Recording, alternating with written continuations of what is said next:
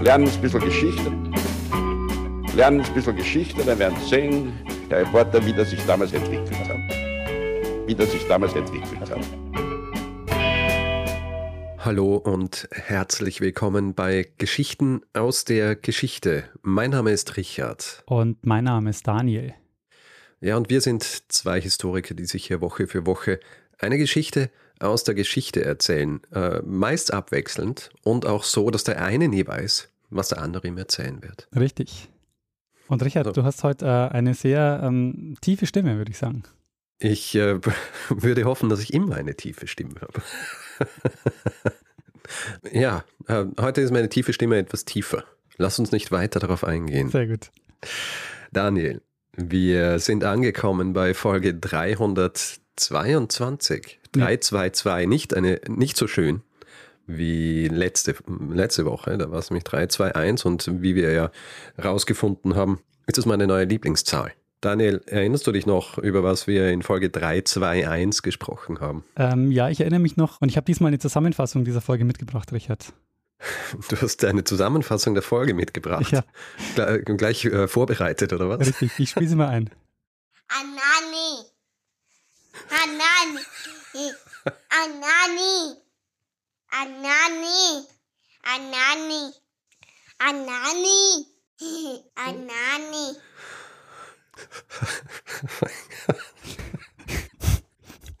es ist eine sehr konzise, aber ähm, auch gleichzeitig umfangreiche Zusammenfassung dieser Folge, würde ich sagen. Ja, es, sie ist auf den Punkt. Also es geht um äh, die ja, Geschichte der Banane. Es, es, geht um die Banane. Sehr schön.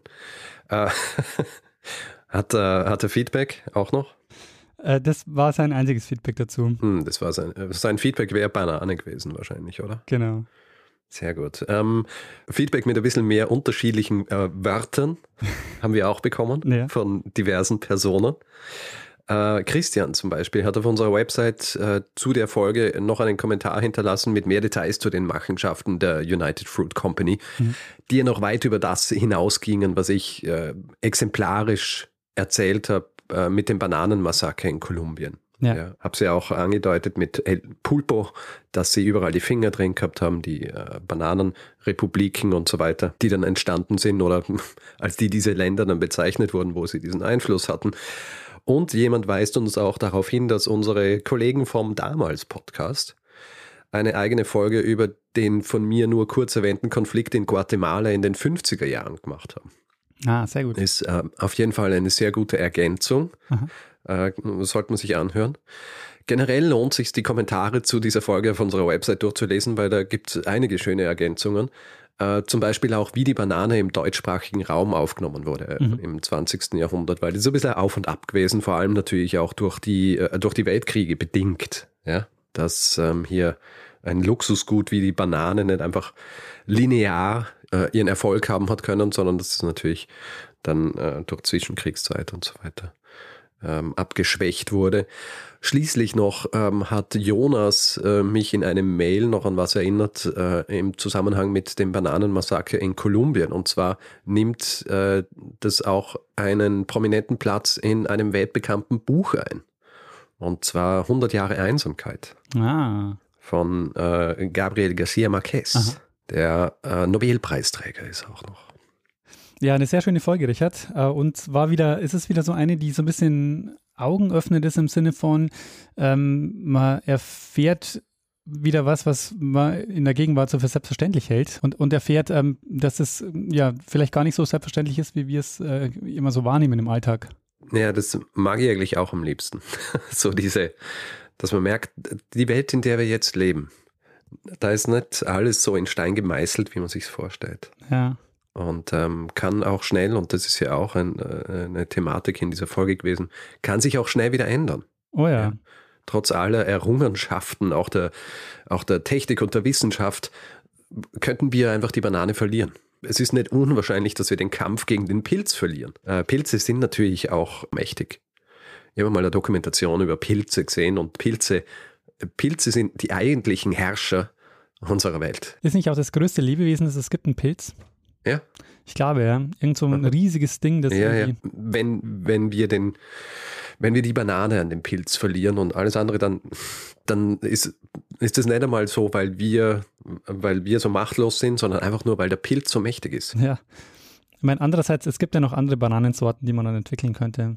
Ja, eh, aber die müssen eben auch so schmecken, wie die Banane, die wir kennen. Ja. zumindest ähnlich. Und ähm, ja, also es gibt äh, zur, zur, zur Banane ja noch wahnsinnig viel zu reden. Wir könnten wahrscheinlich eine einzig, äh, ein, eigene Folge nur über Bananen-related Dinge machen. Einen eigenen Podcast. Wir müssen einen Bananen-Podcast starten. Den Bananen-Podcast. Ja. Gut, Daniel, ähm, genug geredet über die letzte Folge. Wir sind ja hier, um uns eine neue Geschichte anzuhören. Und nachdem ich letzte Woche eine Geschichte erzählt habe, bedeutet das, dass du heute eine erzählen wirst und ich kann mich gemütlich zurücklehnen. Sehr gut. Richard, im Frühjahr 1504 Mhm. belagert ein riesiges Heer mit 50.000 Soldaten, 300 Kriegselefanten und 200 Schiffen die Stadt Kochi an der Malabar-Küste. Okay. Hast du eine Idee, wo das ist? Hm, Ist es irgendwo in Indien? Richtig. Ähm, Kochi liegt ganz im Süden von Indien und ist der Ort, an dem die Portugiesen die erste europäische Festung in Asien errichtet haben. Mhm. Das Fort Emmanuel, benannt nach dem damaligen portugiesischen König Manuel I. Mhm. Dort versuchen sich jetzt 150 Portugiesen unter Duarte Pacheco Pereira mit einem Kontingent einheimischer Hilfstruppen gegen diese Übermacht zu wehren. Und der Ausgang dieses Konflikts, Richard, bestimmt maßgeblich die nachfolgende europäische Kolonialisierung in Asien und ja dann letztlich auch in der Welt. Mhm.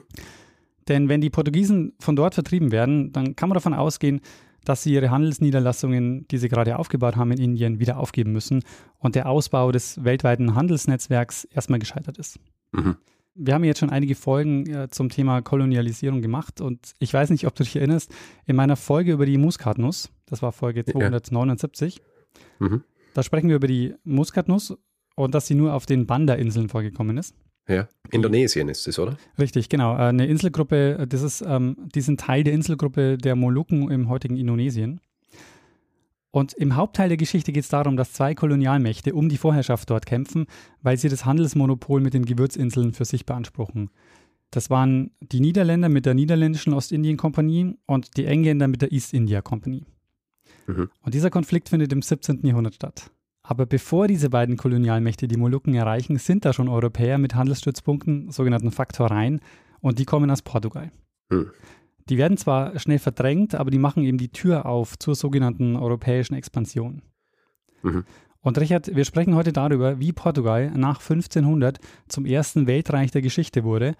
Ein Kolonialreich, das zu Beginn im Jahr 1504 bereits aber wieder kurz vor dem Untergang gestanden ist.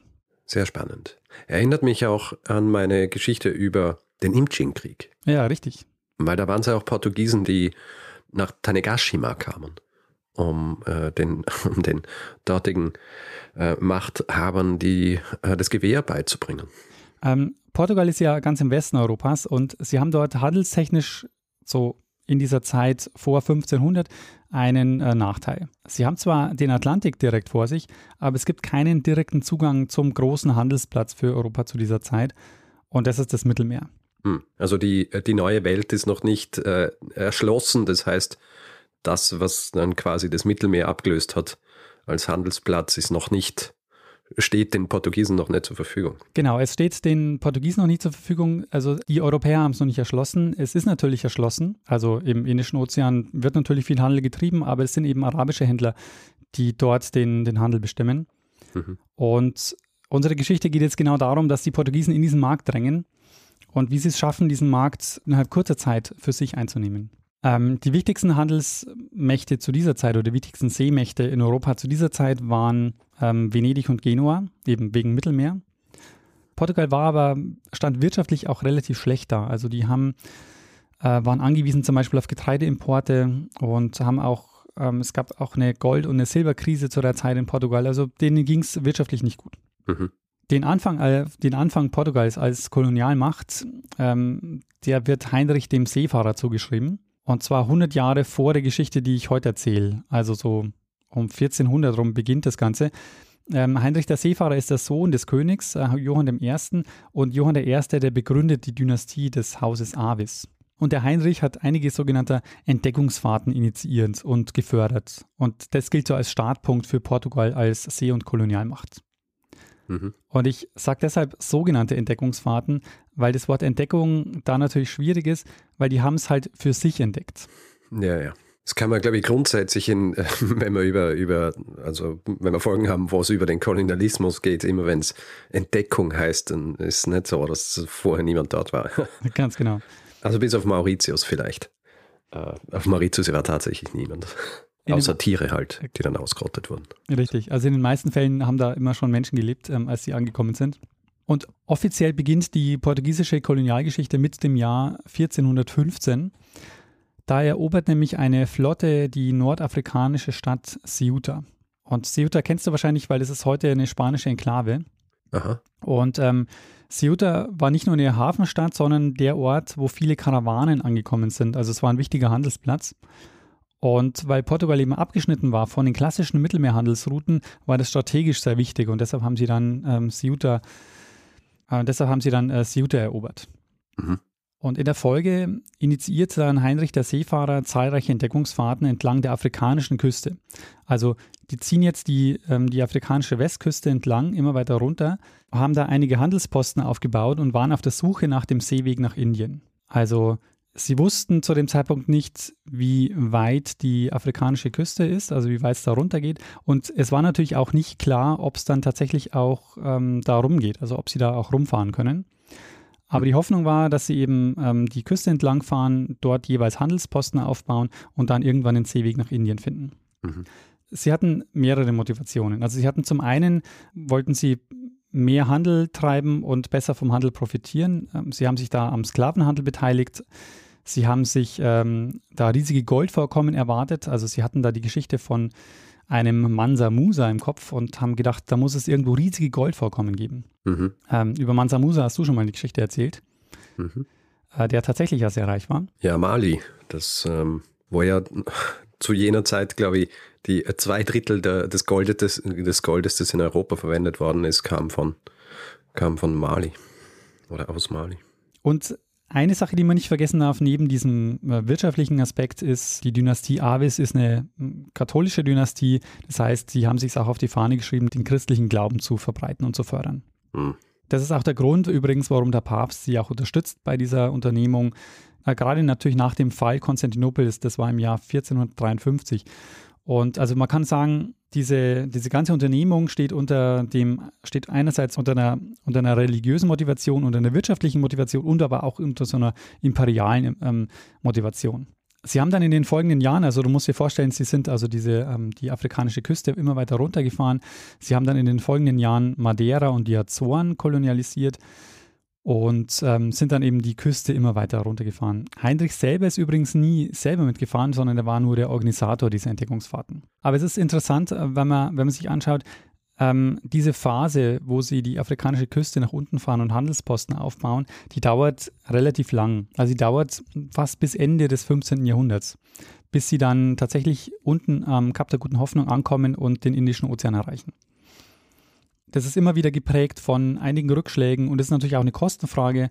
Und ähm, wie gesagt, es dauert dann bis Ende des Jahrhunderts, bis sie dann tatsächlich auch die komplette Westküste einmal runtergefahren sind und den Indischen Ozean erreichen. Der nächste große Schritt hin zu einem Weltreich war dann der Seeweg nach Indien. Und dafür sorgt dann Vasco da Gama. Mhm. Vasco da Gama ähm, segelt 1498, äh, umsegelt er die Südspitze Afrikas und landet dann mit seiner Mannschaft als erster Portugiese mit dem Schiff in Indien und zwar in Calicut.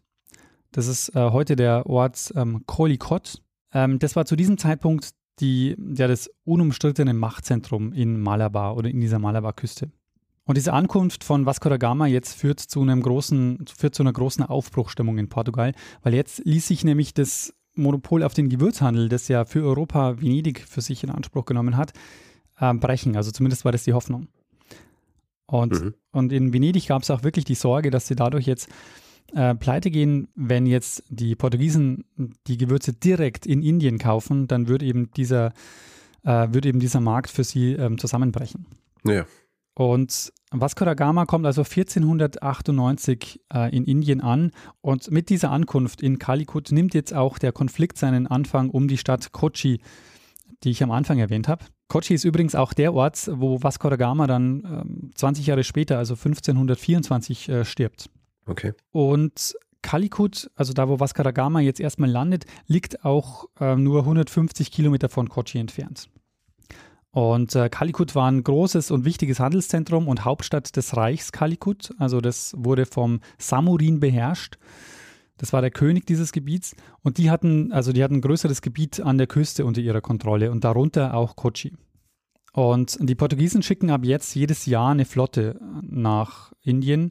Und es ist so, dass, ein, dass es ein gewisses Zeitfenster gibt, in dem sie hin und her fahren können, äh, was mit den Winden zu tun hat. Verstehe. Und Vasco da Gama kommt jetzt also an.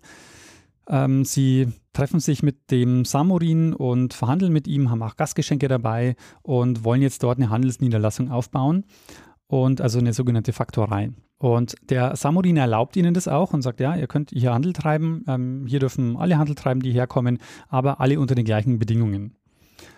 Und daraus ergibt sich jetzt schon der erste Konflikt, weil es gibt eine Gruppe in der Stadt, die das nicht so gerne sieht. Mit denen kommt es nämlich jetzt zum Konflikt.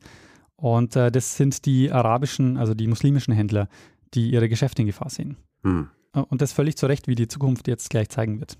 Ähm, die haben nämlich den Handel bislang im Indischen Ozean in ihrer Hand und die wehren sich jetzt gegen die Konkurrenz aus Portugal. Und man muss nämlich auch sagen, die ähm, Konkurrenz aus Portugal, die bringt jetzt nicht nur die Marktverhältnisse durcheinander, sondern die treten da auch recht aggressiv auf und äh, drängen alle anderen aus dem Markt. Mhm. Äh, was unter anderem schon mal daran ersichtlich ist, dass äh, deren Schiffe bewaffnet waren und die auch nicht selten von den Kanonen auf ihren Schiffen Gebrauch machen. Der Samurin war ein hinduistischer Monarch und da kommt es jetzt ganz am Anfang, als sie in Kalikut ankommen, zu ein paar Missverständnissen. Zum einen halten sie ihn für einen Christen und wundern sich so ein bisschen über einige seiner Gebräuche. Und dann haben sie auch Gastgeschenke dabei, die den Samurin wenig beeindrucken und also milde ausgedrückt wenig beeindrucken. Seine Gefolgschaft macht sich wohl lustig über die Geschenke. Und die sagen, das ist aber nicht euer? Ernst. Also, wir haben hier den, einen der wichtigsten Handelsplätze im Indischen Ozean und ihr kommt mit so einem Zeug. Aber ähm, bevor es jetzt zum Konflikt kommt, ähm, packen die Portugiesen um Vasco da Gama ihre Schiffe mit Gewürzen voll und die fahren wieder zurück nach Lissabon.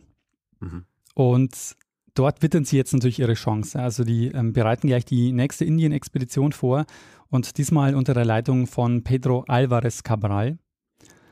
Und der wird 1500 losgeschickt an die Malabar-Küste und der soll jetzt den Gewürzhandel aufbauen.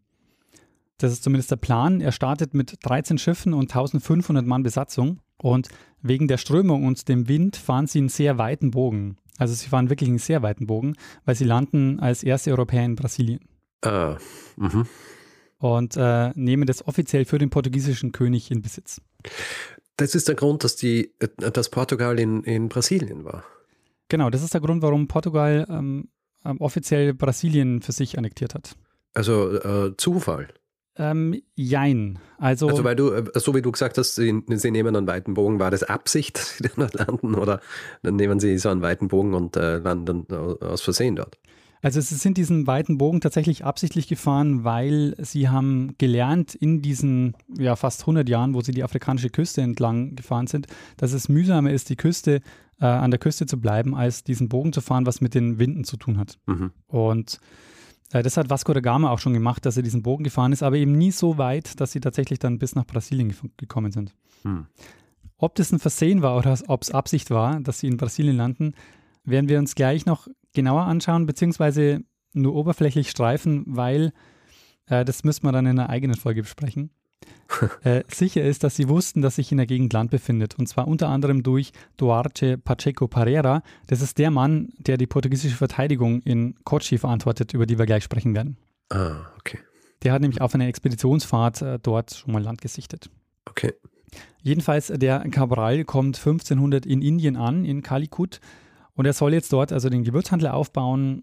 Sie errichten dort auch eine Faktorei, also der Samurin erlaubt ihnen das.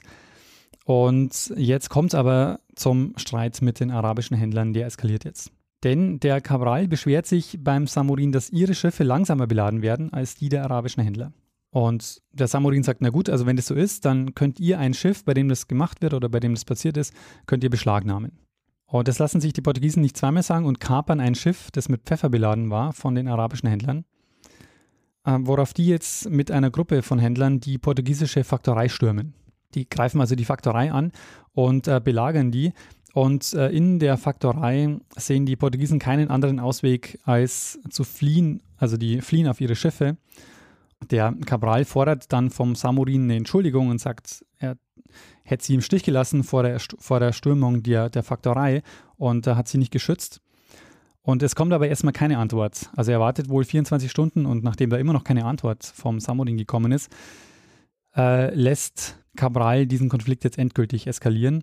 Die Portugiesen setzen zehn Schiffe der arabischen Händler in, im Hafen in Brand. Also vorher wird die Ladung beschlagnahmt und dann setzen sie die Schiffe in Brand. Aber doch mehr weil der Samurin sich nicht, ähm, weil der Samurin nicht reagiert, bringt er die portugiesischen Schiffe in Stellung mit den Kanonen und lässt sie auf die Stadt schießen. Hm. Und dieser Konflikt kostet mehrere hundert Menschenleben.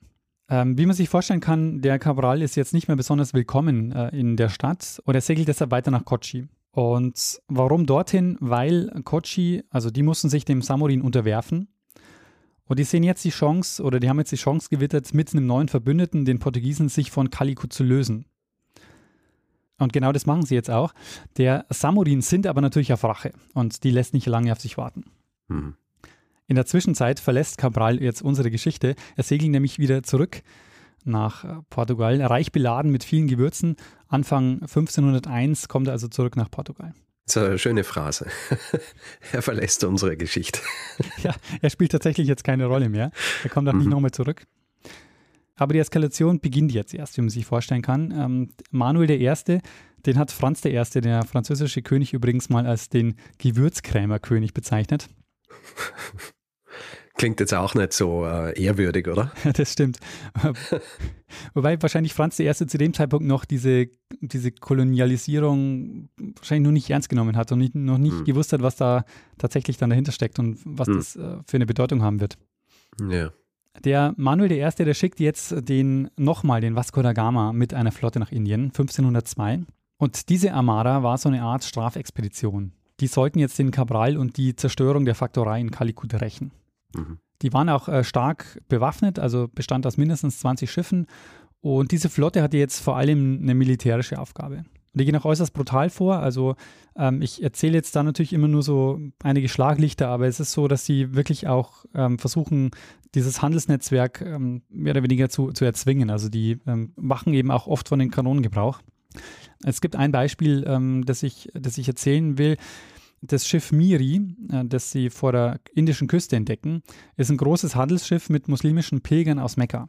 Und Gama lässt das Schiff kapern, ähm, aber er schlägt alle Angebote aus, ähm, um das freizulassen. Also es ist so, dass es eigentlich üblich gewesen wäre, dass man sich dann freikauft, wenn du gekapert wirst. Mhm. Aber der Gama will ein Zeichen setzen und lässt das Schiff plündern, geht auf keine dieser Angebote ein und äh, will schließlich das Schiff in Brand stecken oder steckt es in Brand mit allen Passagieren an Bord. Oh. Ähm, es kommt zu einem Kampf und es zieht sich ein bisschen hin, aber schlussendlich geht das Schiff unter und es sterben hunderte Menschen bei dieser, bei dieser Aktion. Und diese Geschichte ähm, ist jetzt auch was, was ähm, den Samurin und was auch die, äh, die muslimischen Händler natürlich äh, erzürnt. Ähm, die Portugiesen versuchen jetzt so eine Art Tributsystem für die Schifffahrt entlang der Küste von Malabar, äh, von Malabar einzuführen. Und der Samurin will das jetzt verhindern und er sind ohnehin ja auf Rache. Aber er wartet noch, weil er weiß, dass der Gama bald zurückreisen wird, weil, wie schon gesagt, es gibt ein gewisses Zeitfenster und es ist klar, dass, dass Vasco da Gama wieder zurückfahren wird. Und äh, das tut er auch. Er lässt nicht viele Leute zurück und deshalb plant der Samurin jetzt schon mal den Angriff auf Kochi. Mhm. 1503 schickt er Truppen nach Kochi, um die Stadt niederzubrennen und den portugiesischen Handelsstützpunkt zu zerstören. Ein kleiner Trupp kann den Angriff so lange verzögern, dass die Bevölkerung fliehen kann und auf eine vorgelagerte Insel äh, dann flieht. Kochi wird dann auch zerstört, aber den Truppen des Samurin gelingt es nicht, auf diese Insel zu kommen. Die sitzen aber auch erstmal fest und kommen dann nicht mehr weg. Sie müssen auf die nächste Flotte warten, die aber auch schon im Anmarsch ist. Also wie gesagt, es kommt ja jedes Jahr eine neue. Und die nächste Flotte, die kommt, da ist unter anderem dabei der Afonso de Albuquerque und der Duarte Pacheco Pereira. Die kommen jetzt in Kochi an. Mhm. Die Bevölkerung und die ähm, Portugiesen, die noch da sind, kehren wieder zurück in die Stadt und sie legen jetzt dort nicht nur eine Faktorei an, sondern die errichten auch das Fort Emmanuel, von dem ich am Anfang erzählt habe. Aha. Ende 1503 wird es fertig und es ist der erste Militärstützpunkt, den die Portugiesen in Indien errichtet haben. Und Kochi wird auch jetzt die erste portugiesische Hauptstadt in Indien. Sie vereinbaren auch erstmal einen Waffenstillstand, aber der wird dann auch letztendlich gebrochen und der Samurin ist jetzt auch entschlossen, die Portugiesen endgültig von der Malabarküste zu verdrängen. Aber es ist wieder so, er weiß, er muss kurz warten, bis die Schiffe der Flotte wieder zurückfahren voll beladen mit Gewürzen, weil das müssen sie ja machen, weil nur so ließ sich ja die Unternehmung überhaupt finanzieren. Also sie müssen ohnehin mit den Schiffen wieder zurück mit den Gewürzen. Ja. Und so sind wir jetzt angekommen im Jahr 1504, also am Beginn dieser Geschichte. Anfang des Jahres muss Albuquerque wieder zurückfahren und äh, die Portugiesen rechnen jetzt auch mit einem Angriff vom, vom Samorin und sie lassen auch deshalb nicht viele zurück. Also ähm, es es ist mehr oder weniger klar, dass wenn es da zu einem großen Angriff kommt, dass sie dem nicht standhalten können. Aber es gibt einen, der freiwillig zurückbleibt, nämlich der Duarte Pacheco Pereira, der die Leitung übernimmt. Mhm. Und es dauert nicht lange, im März 1504 beginnt jetzt der Feldzug gegen Cochin. Das äh, Fort Emanuel und die Stadt Kochi werden von einem riesigen Heer unter dem Samurin belagert. Es sollen rund 50.000 Soldaten gewesen sein mit 300 Kriegselefanten und 200 Schiffen. Und dem gegenüber standen jetzt 150 Portugiesen unter Duarte Pacheco Pereira und ein Kontingent an einheimischer Hilfstruppen war auch noch dabei. Der Pereira war nicht nur Seefahrer übrigens, der war auch Wissenschaftler und gilt als einer der wichtigsten Universalgelehrten seiner Zeit. Und sein Wissen und seine Beobachtungen setzt er jetzt auch bei der Kriegsführung ein und er hat nämlich die Gezeiten im Indischen Ozean dokumentiert. Und jetzt komme ich zurück auf diese Geschichte mit Brasilien. Ähm, Pereira war nämlich einer der portugiesischen Verhandlungsführer bei den Verhandlungen mit äh, Spanien zum Vertrag von Tordesillas. Aha. Und er hat diesen Vertrag auch unterzeichnet. Das war im Jahr 1494. Mhm. Kennst du den Vertrag von Tordesillas? Ich nehme an, du hast, Mhm. wie ich schon mehrfach einen Hinweis dazu bekommen. Ähm, nein. Nicht? Also ich, ich weiß nicht, ob ich einen Hinweis, das habe ich nicht im Kopf, äh, aber äh, äh, den, den Vertrag kenne ich nicht. Der Vertrag von äh, Tordesillas, der ist so, dass sie, ähm, also in diesem Vertrag teilen sich die Portugiesen und die Spanier den Herrschaftsbereich im Atlantik auf. Aha. Die haben da eine Linie definiert, die vom Nordpol zum Südpol verläuft. Und sie sagen, alles, was westlich davon liegt, gehört zu Spanien und alles, was östlich davon liegt, gehört zu Portugal. Hm. Aber du musst da jetzt diese gedachte Linie, die durch den Atlantik führt, vorstellen. Also im 16. Jahrhundert. Aber weil die Festlegung dieser Linie nicht einfach war, ähm, werden Seefahrer losgeschickt und unter anderem der Pereira, der auch Geograf war. Und der soll sich die Lage vor Ort eben anschauen. Die sind dann mit ihren Schiffen diese gedachte Linie entlang gefahren, beziehungsweise haben versucht festzulegen, wo die genau verläuft. Mhm. Und bei einer dieser Fahrten soll Pereira wohl auch in Brasilien gelandet sein, also einige Jahre vor Cabral und soll eben entdeckt haben, dass es dort auch Land gibt. Aber es war wohl nicht klar zu dem Zeitpunkt, dass es sich um einen Kontinent handelt. Sie, Pereira ist wohl davon ausgegangen, dass es nur eine Insel ist. Mhm. Ähm, der Pereira war Kapitän eines der Schiffe der Flotte unter Afonso de Albuquerque und der übernimmt dann das Kommando in Fort Emmanuel. Und er hat eben 150 äh, Portugiesen mit dabei. 100 davon sind Soldaten und ungefähr 50 äh, Seeleute. Und unterstützt wird er von einheimischen Truppen. Das waren ungefähr 5000 Mann. Mhm. Aber der Samurin will jetzt ein Zeichen setzen, versammelt also dieses riesige Heer, macht sich auf den Weg nach Kochi und äh, belagert jetzt die Stadt. Und diese Frage mit was wäre, wenn, ist natürlich immer schwierig. Aber die Befürchtung war, dass wenn sie Kochi äh, einnehmen und wenn die Portugiesen Kochi verlieren, dass sie dann alle anderen Handelsposten an der Malabarküste auch verlieren würden und damit das Projekt im Indischen Ozean erstmal vorbei wäre. Mhm. Und der Pereira setzt jetzt auf die Gezeiten. Ich habe schon gesagt, dass er die Gezeiten im Indischen Ozean dokumentiert hat. Und er hat sie nicht nur dokumentiert, sondern er war auch einer der ersten, der die Gezeiten berechnen konnte mit den, mit den Mondphasen. Mhm. Und es war so, dass es vor Emmanuel oder vor Emmanuel war umgeben von Wasser und von Kanälen. Und der Pereira, der hat jetzt berechnet, wann und wo ein möglicher Angriff stattfinden kann und hat dann äh, die Artillerie dort positioniert Und hat zum anderen, haben sie dann Pfeilen in die Wasserläufe gebaut und haben so angespitzte Baumpfähle waren das. Diese haben sie knapp unter der Oberfläche gelassen. Und wenn die gegnerischen Schiffe dann draufgefahren sind, dann sind sie, haben sie leckgeschlagen. Mhm. Sind diese aufgerissen. Und da er eben berechnen konnte, wenn sie angreifen, wo sie angreifen können, waren sie eben äh, extrem gut vorbereitet auf diese Angriffe. Und so gelingt es ihnen jetzt also diese Übermacht, die Truppen von des Samurins äh, zurückzudrängen, der es also siebenmal versucht und äh, jedes Mal große Verluste erleidet und dann eben diese Belagerung wieder aufgibt. Und äh, dieser Sieg äh, sichert jetzt die portugiesische Präsenz in Indien und war eine wesentliche Grundlage jetzt für den Aufbau des portugiesischen Imperiums in Asien, ähm, weil im Laufe der portugiesischen Kolonialherrschaft wurden jetzt diese einheimischen Herrscher, äh, unter anderem auch die in Kochi, die erstmal einen neuen Verbündeten gesucht haben mit den Portugiesen, die werden jetzt ähm, selber zu den Vasallen der Europäer. Also die werden jetzt selbst entmachtet. Also der Wechsel hat ihnen jetzt nicht so viel gebracht. Kochi wurde zu einem wichtigen Handelsstützpunkt äh, in Portugiesisch-Indien. Und ähm, von da an haben sie jetzt systematisch aufgebaut, so ein Stützpunktsystem zur Absicherung eben ihrer, äh, ihrer Handelsstützpunkte. Und der Pereira kommt 1505 zurück nach Portugal und dort wird ihm ein triumphaler Empfang bereitet. Hm. Diese Auseinandersetzung ging aber noch einige Jahre, Jahrzehnte hin und her. Äh, die kommenden Jahre waren dann oder wurden geprägt vom zweiten Gouverneur der, von Portugiesisch-Indien. Das war eben dann der Afonso de Albuquerque. Und der legt jetzt die Basis letztendlich für die weitere portugiesische Expansion in Asien.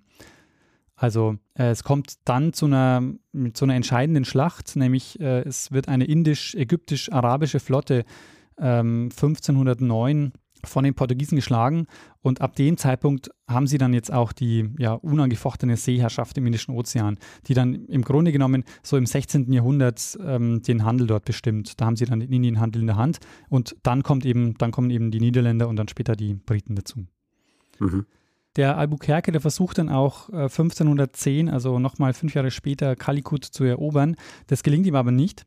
Denen gelingt es jetzt auch in den nächsten Jahrzehnten tatsächlich noch die Portugiesen ähm, ja einigermaßen zurückzuhalten. Aber es kommt dann 1528 und 1538 dann zu Niederlagen und am Ende ähm, ab 1540 äh, gesteht ihnen dann der Samorin ähm, das Monopol über den Gewürzhandel der Stadt zu. Mhm. Ja, und so ähm, wurden die Portugiesen zu den Vorboten der Globalisierung in den nächsten Jahrzehnten. Sie haben ihre Stellung weiter ausgebaut und sind dann letztlich zum ersten Weltreich der Geschichte geworden. Die errichten dann Handelsstützpunkte eben äh, in, äh, auf den Banda-Inseln, also in Indonesien, auch in China, äh, Macau zum Beispiel haben sie dann eine Niederlassung. Das wird auch zum Zentrum des äh, Ostasienhandels. 1543 äh, erreichen sie dann auch Japan. Und man muss natürlich auch sagen, sie sind dann nicht nur in Asien aktiv, also auch in Afrika und in den Amerikas. Brasilien haben wir schon genannt. Äh, Portugiesisch ist übrigens die am weitesten verbreitete Sprache in Südamerika. Ja, naja, mit Brasilien, gell? Genau. Da hast du gleich einmal einen großen, hast gleich einmal eine große Menge an, an Leuten, die Portugiesisch sprechen. Ja, genau. Und das ist also jetzt das 16. Jahrhundert und im 17. Jahrhundert war das dann, ist dann dieses Kolonialreich schon wieder im Niedergang begriffen. Da folgen dann eben die Niederländer und die Engländer. Mhm. Ähm, diese Machtverschiebung lässt sich dann auch in Kochi sehr gut zeigen. 1663 wird die Stadt dann nämlich von den Niederländern erobert und 1790 dann von den Briten. Mhm. Portugal hat ja interessanterweise die längste Kolonialgeschichte der europäischen Staaten. Die erstreckt sich nämlich über 500 Jahre, beginnt mit der Eroberung von Ceuta, also 1415, was ich am Anfang mhm. erzählt habe, und sie endet 1999 mit der Übergabe von Macau an China. Ah, so spät. Ich hätte jetzt, äh, ich hätte jetzt eigentlich so gedacht, dass es in den 70er Jahren endet mit Angola. Ja, genau. Nee, aber mit äh, Macau, Macau 1999.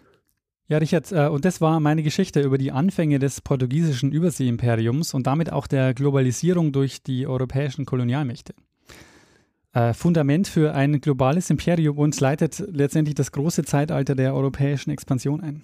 Mhm. Ja, sehr spannend. Ähm, ist tatsächlich was gewesen, was ich mir immer gefragt habe, wie, wie kam es, dass, dass Portugal überall schon früher war eigentlich, aber ja. mittlerweile oder mittlerweile nimmer als oder auch ähm, nicht mittlerweile, sondern dann irgendwann nicht mehr äh, die, diese äh, Vorherrschaft gehabt hat über, über Handel und sonst wie in diesen Gebieten.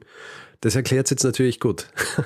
Also das fand, äh, und deshalb habe ich die Geschichte auch gemacht, weil das ist auch ein Punkt, äh, den ich sehr spannend finde, weil es klingt immer so, ja, die ähm, Portugiesen haben das erste Weltreich, aber ähm, dass sie das überhaupt ähm, schaffen, liegt daran, dass sie wirklich auch über einen langen Zeitraum sich Wissen aneignen. Also diese, diese Zeit, wo sie die afrikanische Küste runterfahren, das ist auch wirklich eine Zeit, wo sie äh, wo sie über den Handel lernen, wo sie lernen, wie sie mit den Winden umgehen, also wo sie überhaupt die Schifffahrt auch so gut beherrschen, dass sie über dann letztendlich auch bis nach Indien fahren können.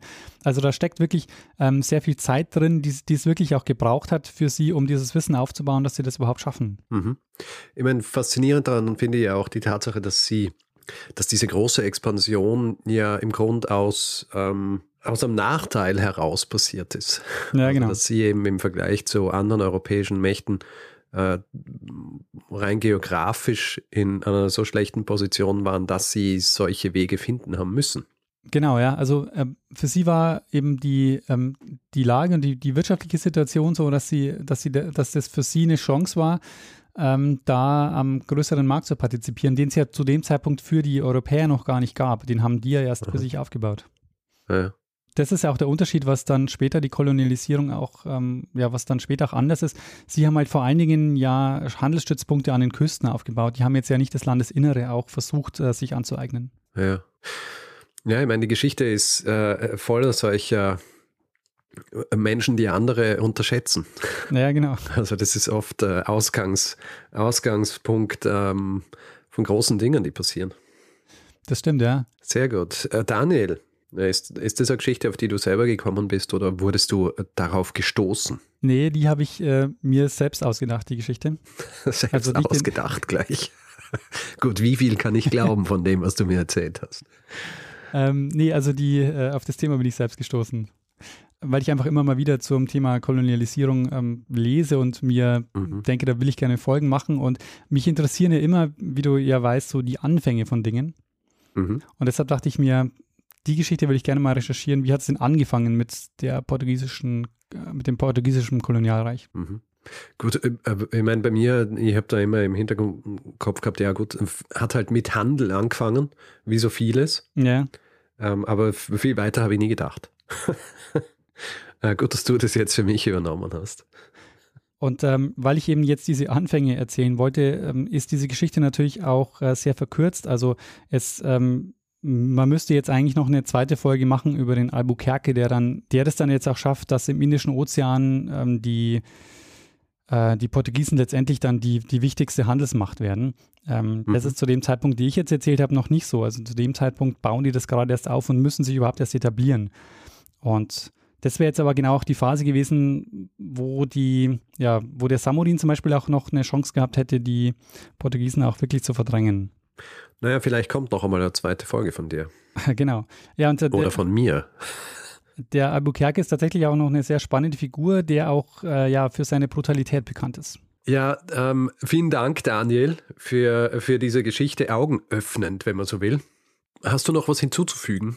Äh, also abgesehen davon, dass du gesagt hast, man könnte noch eine zweite Folge machen, aber Ja. jetzt äh, für diese speziell oder sollen wir übergehen zum nächsten Teil äh, dieses, äh, dieser Folge? Ich würde sagen, ma, mach mal weiter. Das, glaube ich, war genug für heute. Genug für heute. Gut, dann äh, machen wir doch den Feedback-Hinweis-Block. Wer Feedback geben will zu dieser oder auch anderen Folgen, kann das per E-Mail machen. Da ist die Adresse feedback.geschichte.fm. Vielleicht etwas, was wir auch ähm, in den letzten wahrscheinlich 100 Folgen nie äh, so spezifisch erwähnt haben, was wir am Anfang äh, oft gesagt haben. Wer uns Hinweise schicken will, äh, schickt die bitte entweder an richard.geschichte.fm oder daniel.geschichte.fm, weil es ja darum geht, dass wir nicht wissen, was der andere vielleicht machen wird und dann ist es sinnvoll, wenn wir nicht beide die gleichen Hinweise kriegen. Oh ja, sehr gut, ja, Also. Feedback an feedback.geschichte.fm und Hinweise an diese jeweiligen Adressen. Auf Twitter kann man uns auch Feedback geben, da ist unser Account Geschichte FM. Auf äh, Facebook äh, ist derselbe Name. Und wer uns auf Spotify hört, kann uns dort auch folgen. Das freut uns auch immer, dann wissen wir ungefähr, wer uns dort regelmäßig hört. Und wer uns reviewen will, Sterne vergeben und solche Dinge, was unsere Sichtbarkeit natürlich auch immer erhöht und gut ist für uns, kann das zum Beispiel auf Apple Podcasts machen oder auf panoptikum.io oder einfach grundsätzlich überall, wo man Podcasts bewerten kann. Wer keine Lust hat, hier in diesem Podcast Werbung zu hören, hat die Möglichkeit, sich via Steady einen Feed zu kaufen für 4 Euro im Monat. Da bekommt er dann die Folge auch jeden Mittwochvormittag in euren Podcatcher geliefert, aber eben ohne Werbung. Ihr findet das Ganze unter geschichte.fm slash steady. Wir bedanken uns in dieser Woche bei Anders, Line, Elena, Matthias, Christoph, Bernd, Jakob, Christian, Mike, Kilian, Nikolai, Sven, Alexander, Dana, Ulrich, Lennart, Volker, Marcel, Katharina, Martin, Dirk, Sebastian, Annika, Yannick, Maria, Raphael, Florian, Patrick, Minu, Anja, Sebastian, Anja, Wolfgang, Stefan, Andreas, Steve, Jan, Nikolai, Silvia, Konrad, Ole, Roman, Margarete, Bernd, Vincent, Marisa, Silke, Armin, Anja, Rike, Donna, Klaas, Markus, Laura, Götz, Sophia, Lukas, Sophie, Simone, Tim, Frederik und Peter. Vielen, vielen Dank für eure Unterstützung. Ja, vielen herzlichen Dank. Tja, Richard, dann würde ich sagen, äh, machen wir doch das, was wir immer machen, oder? Genau. Geben wir dem einen das letzte Wort, der es immer hat. Bruno Kreisky. Lernen ein bisschen Geschichte. Lernen ein bisschen Geschichte, dann werden Sie sehen, der Reporter, wie das sich damals entwickelt hat. Wie das sich damals entwickelt hat. Ist wahrscheinlich auch viel zu gefährlich. Äh, hat er wahrscheinlich gar keinen Bock drauf.